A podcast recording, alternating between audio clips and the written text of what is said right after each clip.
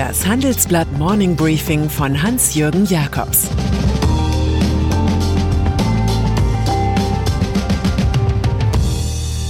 Guten Morgen allerseits. Heute ist Montag, der 24. August, und das sind heute unsere Themen. Showdown in Weißrussland. Nawalny schwer bewacht. Trump-Schwester Donald ist grausam. Fußball. Manchmal wollen Menschen nicht über die großen Fragen der Welt reden, sondern einfach ein Stammesfest feiern. So war es gestern Abend, als der FC Bayern München nach der deutschen Meisterschaft und dem DFB-Pokalsieg die Europäische Champions League gewann.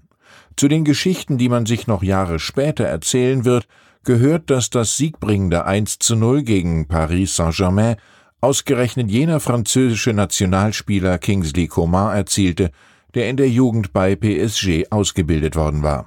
Die Münchner feierten mit Autokorso und Feuerwerk das Triple, das noch im November so realistisch erschien wie eine Weißwurst auf den Champs-Élysées. Über die Softpower Fußball freut sich im Übrigen ganz besonders die katarische Herrscherfamilie Altani. Sie besitzt PSG und gehört mittelbar zu den Großsponsoren des FC Bayern. Hier spielt das Kapital immer auf der richtigen Seite. Belarus. Wie alle Konflikte ist auch der Kampf um Belarus ein Krieg der Bilder. Die Version des Diktators Alexander Lukaschenko, publiziert in regierungstreuen Kanälen, ist die eines souveränen Staatschefs. Der fliegt im Hubschrauber über die leeren Straßen von Minsk, kommentiert das Fehlen der Demonstranten rüde mit davongelaufen wie die Ratten und zeigt sich mit kugelsicherer Weste und Kalaschnikow. Der Rest der Welt sieht, dass sich erneut hunderttausend Bürger zum nicht genehmigten Protest zusammenfanden, eingerahmt von einsatzbereiten Soldaten. Die Botschaft der Massen konzentriert sich immer wieder auf ein Wort, Uchodi, hau ab. Das aber dürfte schwierig werden. Alexei Nawalny Tag für Tag werden in dieser Woche Neuigkeiten über den russischen Patienten in der Berliner Charité die Welt in Aufregung halten. Man erwartet medizinische Bulletins und Gewissheiten, ob der Oppositionsführer Alexei Nawalny in Sibirien vergiftet wurde. Der im Koma liegende Politiker war am Samstag nach Deutschland ausgeflogen worden. Die Untersuchungen würden einige Zeit in Anspruch nehmen, sagen die Ärzte, womöglich gibt es jedoch schon heute mehr. Dass hier jedes Wort genau überlegt sein will, gehört zur politischen Brisanz dieser Medizinalsache. Das Bundeskriminalamt hat den Schutz Nawalnys übernommen. Coronavirus. Als die Pandemie Deutschland schockte, arbeiteten Bund und Länder eng zusammen. In dieser Woche diskutieren die Verantwortlichen wieder, ob man nicht mehr einheitliche Regeln braucht. Immer mehr Politiker von CDU und CSU wollen eine allgemeine obligatorische Maskenpflicht, zum Beispiel für Arbeitsplätze sowie für den Unterricht in Schulen, wo Nordrhein-Westfalen einsamer Vorreiter ist. Dagegen fordern zum Beispiel Thüringens Ministerpräsident Bodo Ramelow von den Linken oder Anja Piel, Vorstandsfrau des Deutschen Gewerkschaftsbundes, keinen blinden Aktionismus, sondern gezielte Investitionen in Gebäude und Technik. Der designierte FDP-Generalsekretär Volker Wissing wiederum lehnt eine allgemeine Maskenpflicht mit Blick auf den Föderalismus ab, will aber bundesweit 50 Euro Bußgeld bei Maskenverstößen in Bus und Bahn. Die Politik diskutiert zudem über einheitliche Obergrenzen für private Feiern.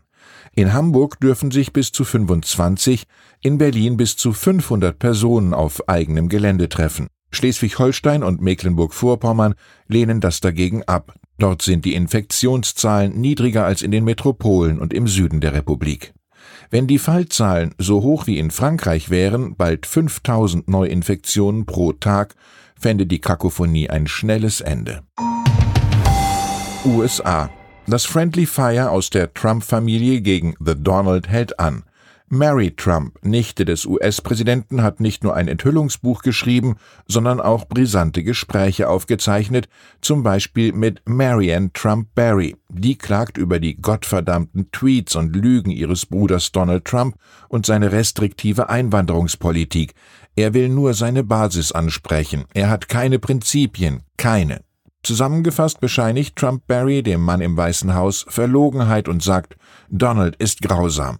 Mit solchen Unappetitlichkeiten beginnt heute der Konvent der Republikaner, auf dem Trump unter Aufbieten möglichst vieler Stars und Stripes-Fahnen freudig zum Kandidaten für die Präsidentschaftswahl im November ausgerufen wird.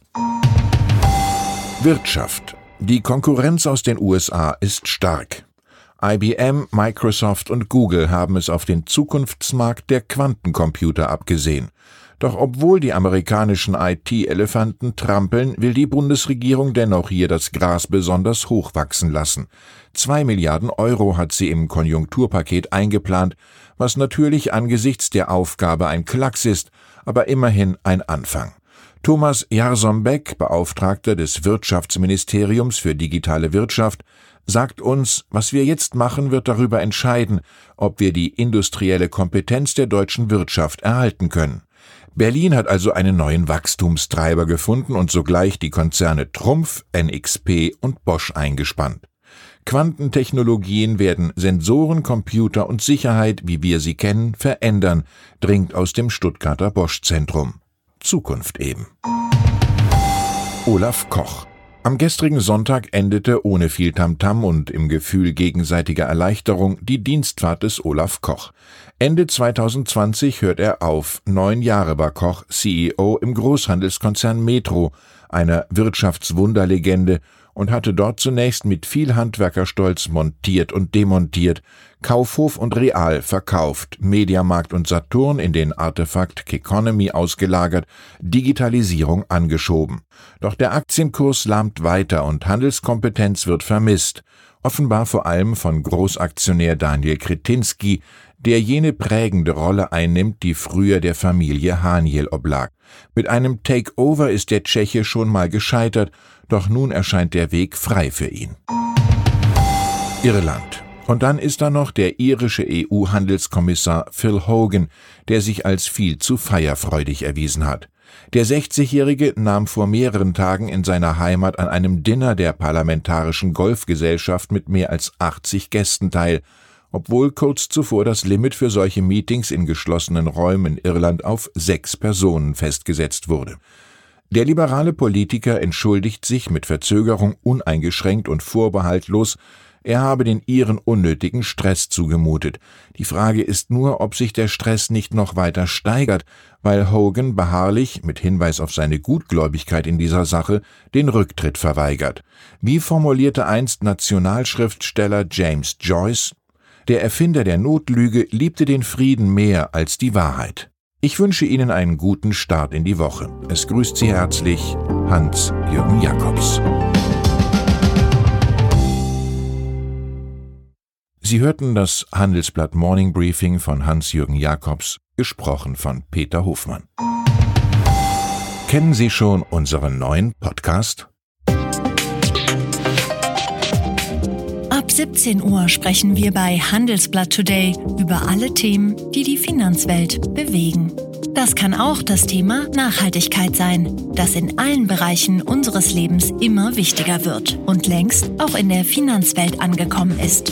Denn immer mehr Anleger achten bei ihren Investments auf Nachhaltigkeit und stellen höhere Anforderungen an Unternehmen. Dieses und andere Themen präsentiert von unserem Initiativpartner, der Hypo Vereinsbank Private Banking.